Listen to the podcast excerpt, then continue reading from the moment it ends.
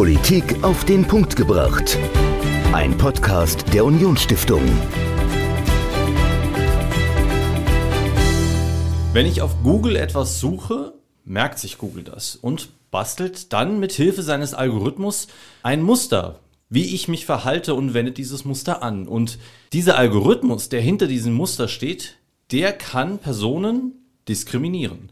Das nennt man algorithmische Diskriminierung und mit diesem komplizierten Begriff, hallo und herzlich willkommen zur neuesten Folge unseres Podcasts Politik auf den Punkt gebracht. Ich bin Dominik und bei mir ist Michael. Hallo.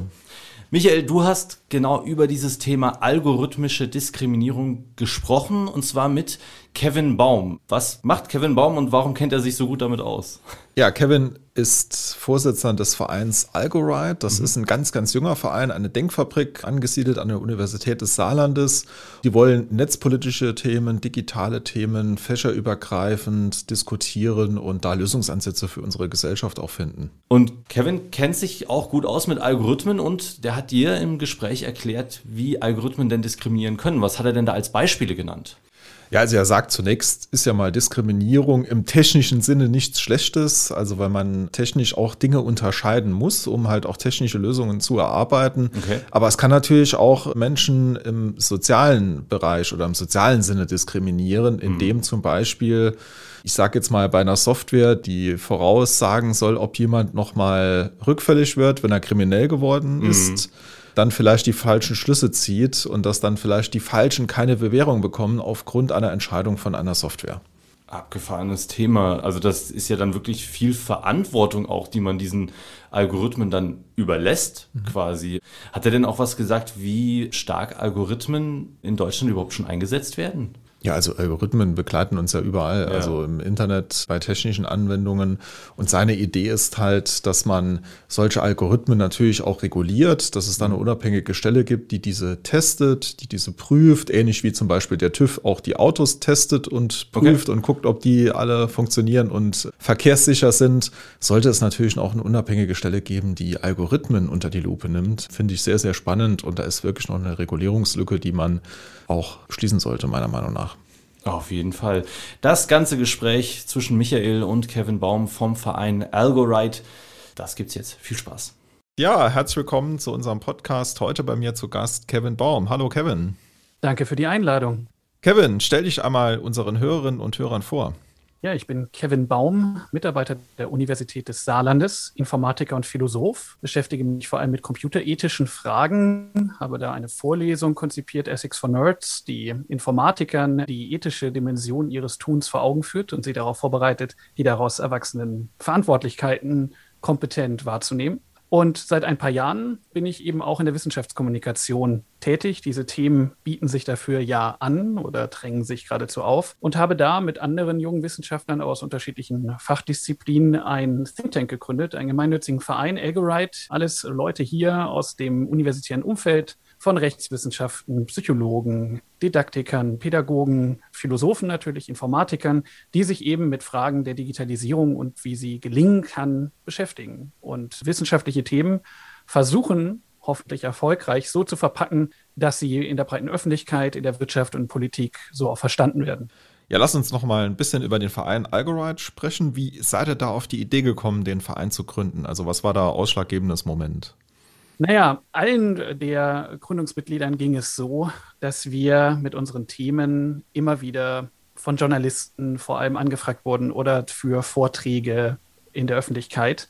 Und ob man nun Experte für Fragen der Digitalisierung aus dem Bereich Recht oder Psychologie oder Informatik ist, man wird garantiert auch immer etwas aus den anderen Bereichen gefragt. Also klassischerweise, man fragt mich etwas zu Privatheitsfragen und ob man sich einen Amazon Alexa zu Hause hinstellen soll, beispielsweise, und was daran eventuell problematisch ist, gesellschaftlich oder auch moralisch. Ich sag mal so, seine Gäste mit aufzunehmen mit seiner Heimwanze, ja, die dem vielleicht nicht zugestimmt haben und das an Amazon zu schicken, könnte ja schon problematisch sein. Kurz darauf werde ich gefragt, was denn eigentlich die Datenschutzgrundverordnung dazu sagt oder was es mit Kindern macht, die zusammen mit einem Alexa aufwachsen. Ja, dazu bin ich halt leider der Falsche. Ja, und andersrum, wenn man Stefan Hessel, einen meiner Mitgründer, fragt, der Rechtswissenschaftler ist, jenseits der DSGVO-Fragen, was moralisch davon zu halten ist, kann er dazu nur eine Laienantwort geben. Und ja, wir sind uns häufiger dann auch begegnet auf Konferenzen. Und irgendwann haben wir gesagt, eigentlich brauchen wir ein Dach, um diese Kompetenzen zu bündeln und solche Fragen dann auch ja, aus den verschiedenen unterschiedlichen Blickwinkeln diskutieren zu können und eine gesamtkompetente Antwort geben zu können. Und so kam es dazu, dass wir Agorite gegründet haben. Und da wollten wir mal schauen, wohin das führt. Und ja, diese Expertise und interdisziplinären ja, Hintergründe sind tatsächlich sehr gefragt. Wann habt ihr den Verein gegründet? Also 2019 haben wir ihn gegründet und eingetragen sind wir dann seit, ich glaube, Anfang letzten Jahres. Dann wollten wir anfangen, Fördermitglieder zu gewinnen.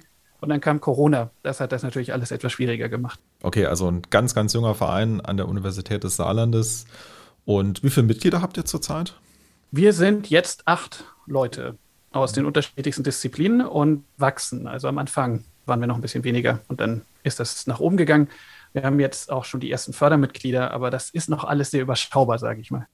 Du hast ja eben schon mal so ein bisschen angesprochen, was bei euch Themen sind. Was beschäftigt euch aktuell im Verein inhaltlich? Ja, im Moment haben wir vor allem Fragen, die irgendwo in dieses Feld Responsible AI fallen am Hut. Ja, also sei es Aspekte der Trustworthiness, der Vertrauenswürdigkeit von sogenannten KI-Systemen, seien es Fragen der algorithmischen Diskriminierung, wie der Vortrag, den ich morgen halte, sei es aber auch ganz konkrete Fragen wie, wie sollte sich eigentlich ein Monitoring gestalten oder eine Evaluation?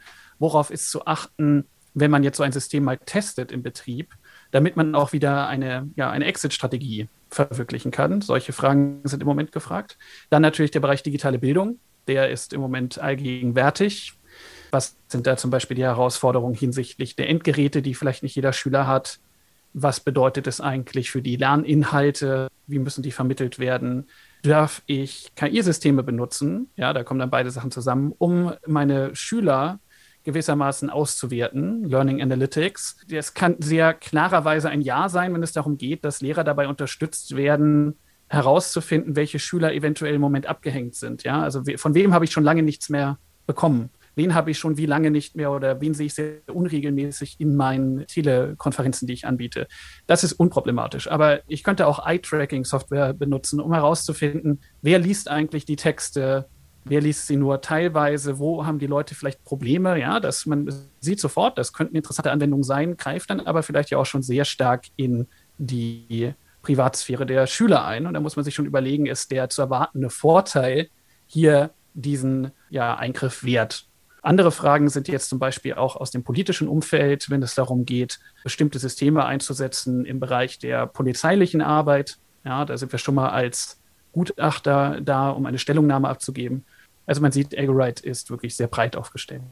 Ja, kommen wir nochmal zu dir. Also du bist Philosoph und Informatiker. Das klingt jetzt auf den ersten Blick etwas gegensätzlich. Also vielleicht zwei Fachrichtungen, die, die jetzt vielleicht auf den ersten Blick jetzt nicht so zusammengehören. Wie bist du denn auf die Idee gekommen, diese beiden Fächer zu studieren?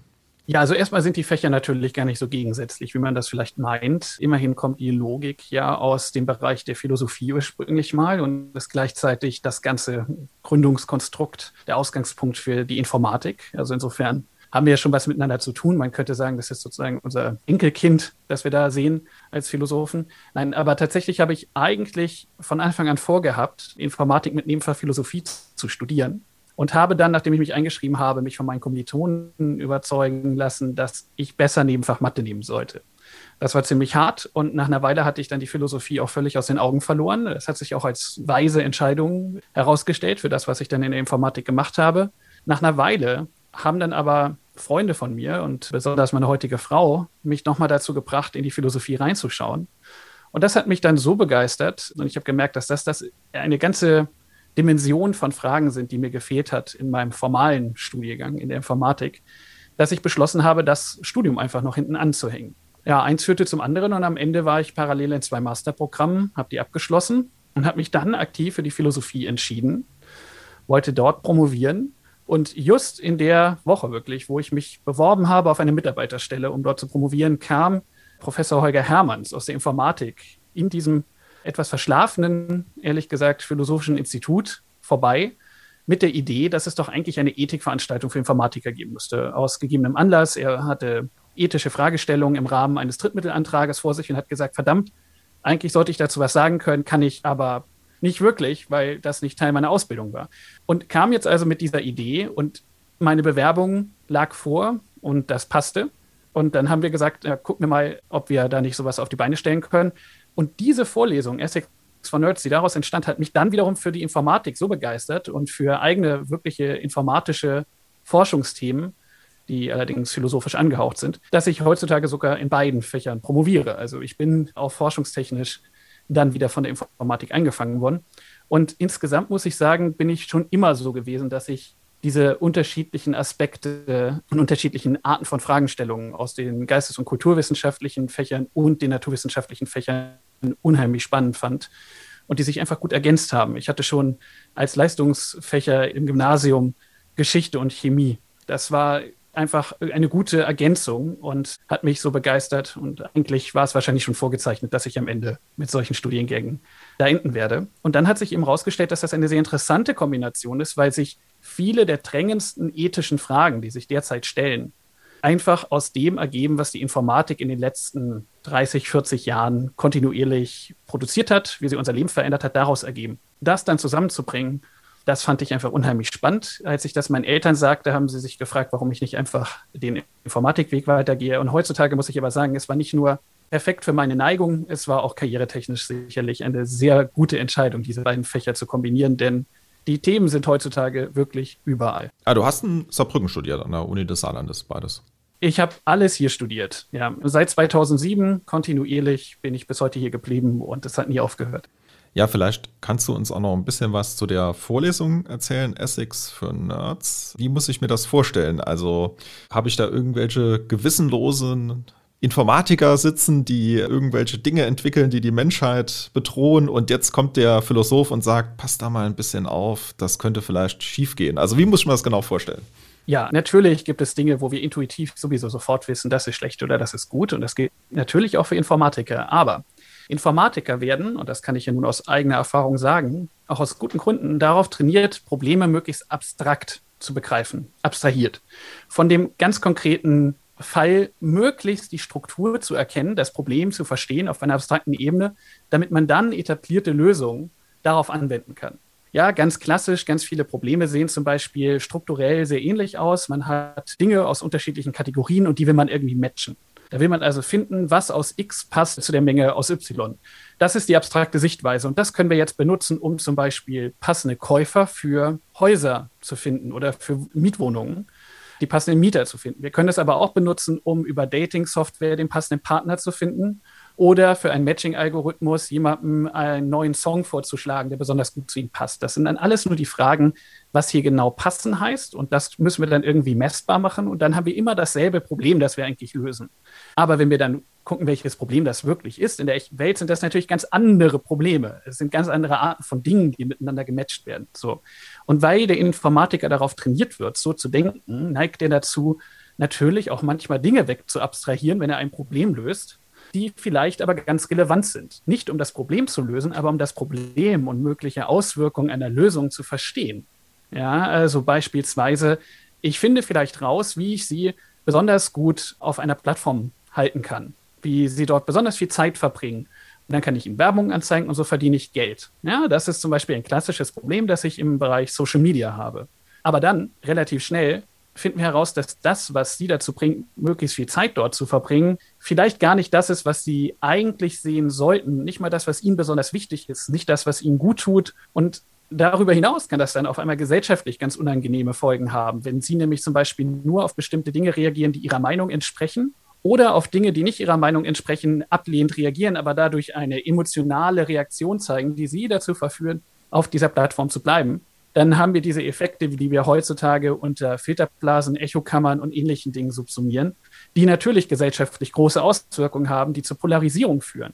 Und das Beste noch daran ist, also das Beste im Sinne von der algorithmischen Lösung, je mehr Sie zum Beispiel polarisierte Gedanken haben oder Gedanken haben, die in eins dieser polarisierten Camps gehören, desto eher weiß ich, was ich ihnen anzeigen soll. Das heißt, indirekt hat so ein Algorithmus dann tatsächlich einen Anreiz, die Leute auch noch zu extremisieren, ja, damit man ihnen noch besser Sachen zeigen kann, die sie noch länger auf diesen Plattformen hält.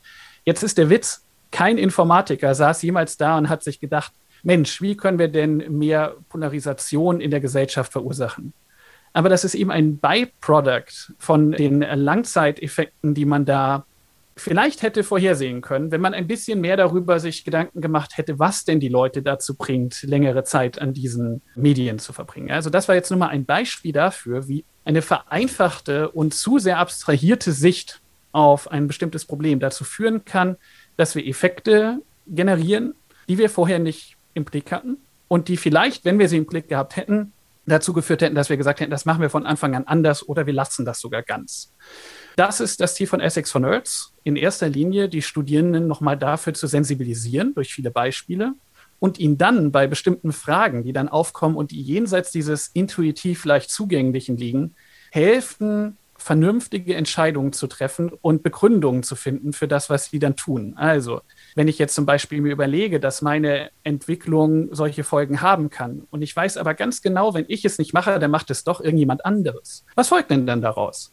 Ist es dann okay, daran zu partizipieren? Ist es das nicht? Was spricht dafür? Was spricht dagegen? Wie gehe ich mit so einer Situation um? Und das sind tatsächlich Fragestellungen, die natürlich in der Ethik diskutiert werden. Und da geben wir Ihnen dann noch das entsprechende fachliche Rüstzeug aus der Ethik mit, damit Sie dann vernünftig diese Entscheidung treffen können. So ganz grob, das ist das, was diese Vorlesung macht und sie ist überaus beliebt. Wir sind die größte Vertiefungsvorlesung an der Universität. Das ist eine echte Informatikveranstaltung. Sie richtet sich also auch wirklich an die Informatiker und sie wird auch als Informatikveranstaltung unterrichtet, was bedeutet, dass sie eben auch einen entsprechenden Zuschnitt hat. Es ist nicht nur Ethik, es ist nicht Ethik von Philosophen für Informatikern, sondern es ist eben ethisches Know-how und Sensibilisierung von Informatikern, die auch Ethiker sind, für zukünftige Informatiker. Und das funktioniert sehr gut und ich glaube, das ist eine der sinnvollsten Dinge, die wir so anbieten können. Wir sprechen ja mit dir noch über das Thema algorithmische Diskriminierung in einem Vortrag der Unionsstiftung. Was kann ich mir denn unter diesem Begriff vorstellen? Ja, das ist zum Beispiel ein Begriff, der, also erstens ist das ein echtes drängendes Problem, dass Algorithmen also bestimmte Gruppen oder besser gesagt Angehöriger bestimmter Gruppen unterschiedlich behandeln in einem bestimmten Sinne und das ungerechtfertigterweise. Und dieses Thema ist so sensibel, weil es erstens drängend ist und zweitens es voller begrifflicher Verwirrungen steckt. Fangen wir mal damit an, dass für Informatiker beispielsweise Diskriminierung überhaupt nicht unbedingt ein moralisch aufgeladener Begriff ist, für den normalen Menschen aber schon auf der Straße, ja. Denn Diskriminierung heißt erstmal nur Unterscheidung. Und natürlich möchte ich Äpfel von Birnen unterscheiden, möchte den guten Bewerber von dem schlechten Bewerber unterscheiden, möchte entscheiden, welcher Song jetzt gerade angebracht wäre und so weiter. Das ist ja gerade der Sinn dieser Algorithmen, dieser KI-Systeme, die wir so benutzen, dieser Modelle. Und jetzt ist aber die Frage, wann darf ich wen auf welche Art und Weise unterschiedlich behandeln? Nehmen wir also mal folgendes Beispiel. Gesichtserkennung. Wir benutzen zum Beispiel zukünftig für all die Videokameras, die wir irgendwo haben, ja, mehr als nur ein Aufnahmegerät. Im Moment werden diese Aufnahmen irgendwo hingestreamt, ja, irgendjemand kann sie sich anschauen, live vielleicht, manchmal werden sie aufgenommen und dann könnte man sie später auswerten, um herauszufinden, ob ein Verdächtiger, beispielsweise von einem Terrorangriff, irgendwo in den Zug eingestiegen ist und ob da noch andere Leute dabei waren und so. Und deswegen haben wir ja diese Dinge oder ein Überfall stattgefunden hat. Zukünftig könnten wir aber einfach ganz automatisch alle Leute, die einen Bahnhof betreten und ihn verlassen, anhand ihrer Gesichter identifizieren. Und vielleicht identifizieren wir damit längst gesuchte Straftäter, die uns seit langer Zeit entgangen sind, für die es einen offenen Haftbefehl gibt. Vielleicht können wir sogar identifizieren, wer sich auffällig verhält. Ja, beispielsweise, das geht jetzt über Gesichtserkennung hinaus, dass jemand einen Koffer stehen lässt und einfach in den Zug einsteigt. Dann kann er den ja vergessen haben, aber vielleicht kann ich das auch erkennen und kann dann sagen, okay, da sollte aber mal bald jemand hingehen, könnte ja auch eine Bombe sein. Ja? Vielleicht müssen wir also nicht warten, bis irgendjemand dann diesen verlassenen Koffer da entdeckt. Solche Dinge können wir zukünftig algorithmisch machen. Und natürlich soll dieser Algorithmus unterschiedliche Leute erkennen. Aber, und jetzt kommt's, so ein Algorithmus macht auch Fehler. Der erkennt nicht jedes Gesicht richtig. Vielleicht erkennt er mich, vielleicht erkennt er dich, vielleicht erkennt er noch irgendjemand anderen, aber manchmal wird er auch Leute eben falsch zuordnen, also eben nicht erkennen, sie für jemand anderes halten. Das ist ganz normal, dass Technologie Fehler macht, machen Menschen ja auch. Aber dieser Fehler kann jetzt ungleich verteilt sein, beispielsweise je nachdem, ob es sich bei dem zu erkennen um einen Mann oder eine Frau handelt, rein optisch gesprochen, oder um jemanden mit einer anderen Hautfarbe. Dann könnte dieser Algorithmus zum Beispiel Menschen, die eine schwarze Haut haben, häufiger falsch erkennen als Menschen, die sie nicht haben. Und dann würden wir sagen, das ist zum Beispiel eine Form von Diskriminierung, die so nicht akzeptabel ist. Wahrscheinlich. Jetzt ist der Witz, und da wird das Ganze jetzt wirklich ein interessantes Thema. diese Ungleichbehandlung, ja, die stellt sich ja nicht nur bei einer fälschlicherweise Erkennung, also wenn ich jetzt häufiger zum Beispiel schwarze Menschen als Straftäter fälschlicherweise erkenne als weiße Menschen, dann sind das mehr sogenannte False Positives. Das Ding hat sozusagen gemeint, es hätte ein Straftäter erkannt. Das ist aber gar nicht korrekt gewesen. Ja, das sind falsch positive Werte. Jetzt könnte es aber auch häufiger zum Beispiel weiße Straftäter übersehen und fälschlicherweise nicht erkennen. Dann hätten wir also mehr falsche Negativergebnisse für Weiße. Das sind beides Formen von ungerechtfertigter Ungleichbehandlung und die sind sicherlich auch unterschiedlich schlimm gesprochen gesellschaftlich, gesprochen individuell. Ja, also wenn ich nicht erkannt werde, obwohl ich ein Straftäter bin, ist das natürlich etwas, das wir als Gesellschaft wahrscheinlich nicht möchten. Andererseits ist es aber so, dass jemand, der fälschlicherweise für einen Straftäter gehalten wird und deswegen von der Polizei dann vor aller Leute Augen festgenommen wird, sicherlich individuell ganz schön schlimme Auswirkungen hat. So, jetzt haben wir also unterschiedliche Fehler, die so ein Programm machen kann und es kann unterschiedliche Verzerrungen haben. Jetzt stellt sich raus, dass bei allen möglichen echten Weltproblemen wir zum Beispiel diese verschiedenen Ungleichbehandlungen nicht alle ausschließen können. Das ist einfach mathematisch unmöglich. Das heißt, wir werden Angehörige verschiedener Gruppen stets auf irgendeine Art und Weise ungleich behandeln, ohne Rechtfertigung. Und das sieht so aus, als ob wir mathematisch notwendigerweise diskriminieren müssten. Das ist natürlich schlecht, denn andererseits darf man niemanden diskriminieren auf Grundlage beispielsweise seiner Hautfarbe, Herkunft, Geschlecht und so weiter. Was bedeutet denn das jetzt, wenn es einerseits nicht gestattet ist, das zu tun, man es andererseits notwendigerweise tun muss? Und an dieser Stelle sehen wir jetzt, was passiert ist. Informatiker haben sich überlegt, was könnte diese Diskriminierung bedeuten, haben das an den verschiedenen Fehlermaßen festgelegt, haben dann festgestellt, wir können die nicht alle erfüllen. Und jetzt ist es gar kein Problem der Informatik mehr. Ja, es ist also nicht eine Frage der Güte der Algorithmen, sondern wir müssen entscheiden, welche Art von Fehler lassen wir für welche Art von Problem das strukturell gleich aussieht, nämlich irgendeine Vorhersage zu treffen, zu und welche nicht. Ganz kurz noch, das Beispiel, das ich dafür immer nutze und das auch bei dem Vortrag wieder auftauchen wird. Nehmen Sie mal einen Algorithmus, der Ihnen helfen soll, frühzeitig zu erkennen, dass Sie eventuell eine bestimmte Form von Erkrankung haben. Der Sie also präventiv auf Grundlage, sagen wir mal, der Werte, die Ihre Armbanduhr misst, zum Arzt schickt. Dieser Algorithmus dürfte jetzt doch wahrscheinlich Frauen in dem Sinne benachteiligen, im Vergleich zu Männern, dass er Frauen häufiger fälschlicherweise zum Arzt schickt als Männer, aber genauso selten Frauen übersieht, die diese Erkrankung haben, wie Männer. Das heißt, wenn man die Erkrankung hat, ist der Algorithmus Gold wert, weil man rechtzeitig zum Arzt kommt. Es heißt aber auch, dass wir Frauen vielleicht manchmal zum Arzt schicken, obwohl sie diese Erkrankung nicht haben. Das heißt, es geht ein bisschen unnötig Zeit drauf. Die Alternative zu dieser Art von Verzerrung wäre, dass wir beispielsweise ihm so anpassen, dass er beide genau gleich oft fälschlicherweise zum Arzt schickt, dafür aber bei Männern die Erkrankung häufiger übersieht. Da ist ziemlich klar, welche Art von Verzerrung wir zulassen wollen. Jetzt nehmen wir das gleiche Beispiel aber mal für, also ein strukturell gleiches Beispiel im Bereich der prädiktiven Polizei- oder Rechtsarbeit. Sie könnten einen Algorithmus nehmen, sowas ähnliches existiert tatsächlich in Amerika und wird dort auch eingesetzt, um vorherzusagen, ob Leute nochmal eine Straftat begehen werden zukünftig, nachdem sie verurteilt wurden, natürlich ohne einen Algorithmus zur Rate zu ziehen. Nehmen wir mal an, wir könnten jetzt hier auch wieder zwischen Frauen und Männern haben wir die Wahl, dass es entweder häufiger so ist, dass er Frauen sagt, na, ihr werdet rückfällig, obwohl sie nicht rückfällig werden würden als Männer, oder dass er sagt, okay, ich mache weniger dieser Falsch Positives bei euch. Also äh, bei Frauen und Männern ist die Wahrscheinlichkeit, dass ich euch fälschlicherweise die Bewährung zum Beispiel versage, gleich gering. Aber ich lasse ab und zu häufiger Männer in die Bewährung, obwohl sie eigentlich wahrscheinlicher wieder straffällig werden würden.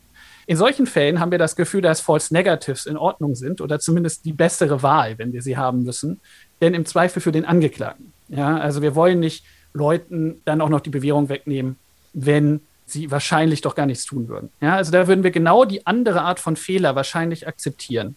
Mal ganz abgesehen davon, dass der zweite Einsatzbereich wahrscheinlich ist, wo wir überhaupt gar nicht erst darüber nachdenken sollten, Algorithmen zu verwenden. Worauf ich hinaus möchte, ist, der Gegenstandsbereich, in dem wir ein bestimmtes Modell anwenden, entscheidet darüber, welche Form von Verzerrung wahrscheinlich noch am akzeptabelsten ist. Und darüber brauchen wir einen öffentlichen Diskurs, denn das muss zukünftig reguliert werden weil, wie gesagt, die derzeitigen Gesetze einfach ein allgemeines Diskriminierungsverbot aussprechen, das in der Praxis aber schlichtweg nicht einzuhalten ist. Das heißt, hier entsteht eine regulative Lücke und das ist eines der spannendsten Themen, die wir in den nächsten Jahren diesbezüglich sehen werden. Gibt es da auch Ansätze von Seiten des Gesetzgebers, solche Dinge anzupacken? Also habt ihr da auch mal Anfragen, wo ihr um eure Meinung gefragt wird oder siehst du das eher in Deutschland ja, als ein Thema, dass das vielleicht nicht auf der politischen Agenda ist? Doch, doch, das Thema ist da. Also auch, äh, wir hatten ja vor einer Weile noch die Enquete-Kommission des Bundestags zu künstlicher Intelligenz. Da gibt es auch Passagen, die genau dieses Problem aufwerfen. Wir wurden auch schon gefragt aus dem Bereich des oder aus dem Umfeld des Europäischen Parlaments, wie man mit diesen Fragen umgehen sollte. Es gibt auch jede Menge Forschung dazu. Nur ist die bis jetzt noch nicht unbedingt in den Gesetzgebungs- Prozess eingeflossen. Aber ich bin mir sicher, dass die nächste Bundesregierung und auch noch die laufende Legislatur des Europäischen Parlaments sich genau mit diesen Fragen beschäftigen wird. Und wir spätestens in einigen Jahren uns überlegen müssen, wie genau der Prozess dazu aussieht. Also ein Vorschlag, den man machen könnte, ist ja, A, man könnte besonders sensible Bereiche identifizieren, in denen man Vorgaben macht. Welche Art von Verzerrung ist erlaubt? Das wird wahrscheinlich gleichzeitig mit Transparenzpflichten einhergehen, dass man nämlich diese Verzerrungen misst und transparent macht, warum es nicht besser ging als das. Ja? Dann wird es aber auch ganz viele Bereiche geben, weil es eben so eine große Vielzahl von Anwendungsbereichen gibt, die nicht so reguliert werden. Und dort wird es eine Form von Selbstzertifizierung wahrscheinlich geben, dass man eben trotzdem transparent machen muss, mit welchen Daten hat man gearbeitet, welche Verzerrungen hat man feststellen können und warum hat man sich für eine bestimmte Verzerrung entschieden und für eine andere nicht. Das werden zum Beispiel zwei Säulen sein einer solchen Regulierung. Darüber hinaus wird es sicherlich so sein, dass für bestimmte Anwendungsbereiche und bestimmte Größen von Firmen es auch sogenannte Nachvollziehbarkeitsanforderungen geben wird. Das heißt, dass NGOs, ich sag mal so der Chaos Computer Club oder Digital Courage und wie sie alle heißen, in die Lage versetzt werden, existierende Programme dann auch wirklich auf Herz und Nieren zu prüfen und herauszufinden, wie denn jetzt tatsächlich diese Verzerrung ist, diese Ungleichbehandlung damit dann danach eben auch darüber diskutiert werden kann, wie man das besser gestalten kann und ob das so vertretbar ist. Im Moment krankt nämlich der Diskurs daran, dass sich einfach jede Seite eine dieser Fehlermaße raussucht. Und dann kann ich sagen, naja, dieser Algorithmus diskriminiert doch People of Color so oder Frauen so stark. Und dann kann der Hersteller sagen, stimmt ja gar nicht. Wir haben hier nachgeguckt, gibt gar keine Verzerrung. Aber tatsächlich gucken sich beide Seiten unterschiedliche Arten von Verzerrungen an. Und so darf der Diskurs natürlich nicht laufen. Ja, so liest man dann immer nur, die Apple Card benachteiligt Frauen bei der Kreditvergabe und man liest kurz danach, nee, die Apple Card und Goldman Sachs hinten dran diskriminiert Frauen überhaupt nicht. Denn, und dann kommt irgendwas anderes.